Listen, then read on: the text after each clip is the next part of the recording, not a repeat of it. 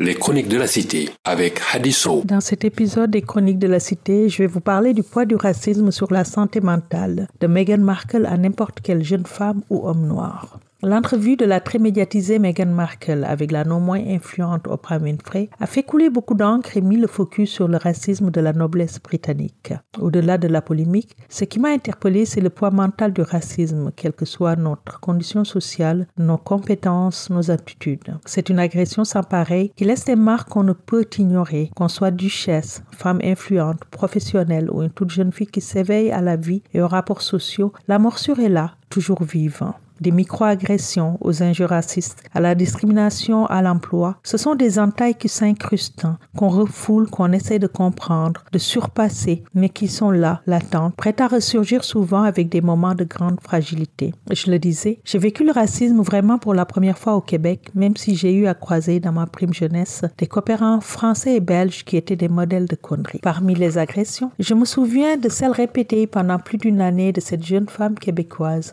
dans une manufacture de fabrique de vêtements où j'étais la seule femme noire, en fait la seule personne non blanche à travailler dans les bureaux au département d'ingénierie. Une équipe de cinq femmes et un homme, notre chef de département. Quatre autres personnes adorables, très ouvertes d'esprit et très respectueux, qui m'ont laissé de très beaux souvenirs et une particulièrement détestable qui se pensait supérieure et le droit de me le faire sentir. Chaque matin, elle s'installait en face de moi et m'envoyait des images bizarres de l'Afrique, de sa perception de l'Afrique. Des femmes girafes ou vous savez, celles avec les ornements labiaux en forme de disque, des huttes, des massacres, avec des commentaires du genre Hey, es-tu chanceuse d'être là? Charmante maison, ça te change du confort d'ici. Quand ce ne sont pas des remarques désobligeantes sur l'hygiène des travailleurs immigrants, du plancher ou de leur habitude alimentaire, leur grand appétit. Au début, je les cataloguais dans l'ignorance, essayant de lui faire comprendre que l'Afrique c'était aussi autre chose. Mais je me suis vite rendu compte que c'était plutôt un moment de pur plaisir pour elle, de prise de j'ai décidé de l'ignorer pendant un très long moment, supprimant juste ses courriels et n'engageant pas le dialogue. Mais vous vous imaginez sûrement l'effet que ça fait de côtoyer quelqu'un comme ça, cinq jours sur sept, huit heures par jour de subir ce climat en serrant les dents. Jusqu'au jour où, n'en pouvant plus, j'ai décidé de la confronter avec le responsable, très mal à l'aise, qui était pourtant conscient du problème. Je lui ai mis les remarques, propos désobligeants sous le nez, et exigé des excuses et à défaut d'un respect qui lui était inconnu, qu'elle arrête de communiquer avec moi, en dehors des dossiers relevant du travail. Je me souviens encore hein, du malaise du chef de département et de sa tentative de mettre tout cela sur le dos des blagues et de la personnalité complexe de la jeune employée blanche. Une difficulté à nommer le racisme, à le nier tout simplement. Je me rappelle aussi comme membre d'un cabinet de consultants de ces clients chez qui les associés ne m'envoyaient jamais quand il fallait les rencontrer, même si je m'occupais de leur gestion à distance. Je me souviens aussi de ce centre de la petite enfance, fortement subventionné par l'État, où les éducatrices racisées vivaient des exemples quotidiens de discrimination. Une des éducatrices avait même osé répondre à une jeune collègue haïtienne qui lui avait fait remarquer que c'était à son tour de ranger la cour, que le monde avait bien changé et qu'il n'y avait pas longtemps que c'était des personnes comme elle qui devaient la servir un environnement de travail toxique où la directrice moins formée, moins compétente et avec moins d'expérience qu'au moins deux employés racisés de la structure menait une politique de terreur appuyée par un CIA entièrement constitué d'hommes et de femmes blanches faisant bloc derrière elle. Je me souviens aussi de ce fonctionnaire qu'il a fallu confronter pour avoir accès à un programme d'accompagnement au début de ma démarche entrepreneuriale qui m'avait opposé un veto sous prétexte que le programme ne s'appliquait pas aux entreprises de services.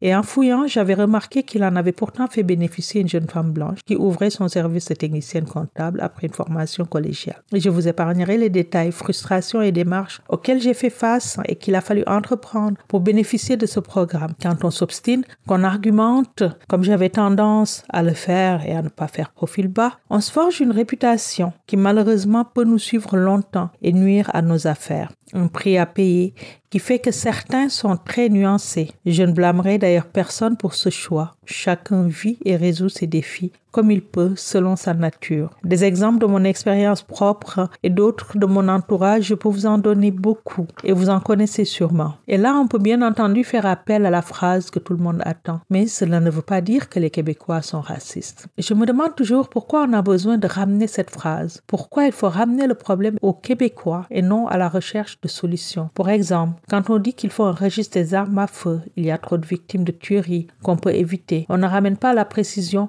mais tous les Québécois ne sont pas violents ou des tueurs. Pareil quand on dénonce le sexisme et les féminicides. Réfléchissons un peu à tout ça et demandons-nous clairement où se trouve le problème. Des gens, des minorités racisées pointent des problèmes précis, mais on les renvoie toujours à une accusation, une exemption de la société où ce problème existe. La plupart d'entre nous sommes encore plus capables de dealer avec le racisme quand il s'agit juste de nous. Mais cela devient plus difficile quand cela touche nos enfants.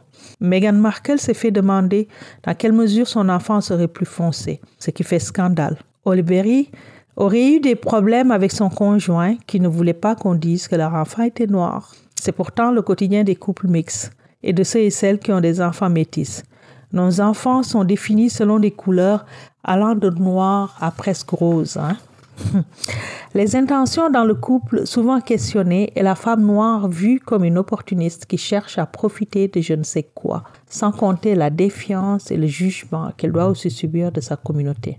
Les femmes noires l'ont particulièrement plus difficile en termes de racisme et de discrimination, mais cela j'y reviendrai une autre fois. Pour revenir à la morsure plus vive quand il s'agit de nos enfants et qui nous laisse des fois des envies de meurtre, je me souviens d'un épisode assez marquant avec ma petite puce. Elle devait avoir 5 ou 6 ans et j'étais allée la chercher à l'école, faire des courses et j'ai fini à la pharmacie pour prendre une prescription. Pendant qu'on attendait, elle a eu envie d'aller au petit coin. L'employé de la pharmacie qui était au comptoir ce jour-là l'a regardée et d'un air glacial qu'on connaît souvent, m'a regardé droit dans les yeux pour me dire non, on n'a pas de toilette. Devant mon air étonné et ma demande de, se répéter. Elle me dit l'air amusé, alors que ma fille se retenait toute crispée, que ce n'était pas pour les clients et que si cela urgeait tant que cela, je pouvais aller demander au restaurant de déjeuner à côté. Vous comprenez qu'on était en fin d'après-midi. Alors, j'ai vu la méchanceté, le mépris envers une enfant qui était juste différente de par la couleur de sa peau et celle de sa maman. La colère qu'on ressent quand ça arrive, on ne peut pas l'expliquer. J'ai arrêté la transaction là, ramené ma fille à la maison. Elle ne comprenait pas ce qui était arrivé, mais avait le sentiment que la dame avait été méchante, qu'elle ne voulait pas la laisser aller dans leur toilette. J'ai pris le temps de lui expliquer que oui, c'était méchant et gratuit, que dans la vie, cela allait souvent arriver, que tout le monde n'est pas gentil et qu'il fallait tenir compte de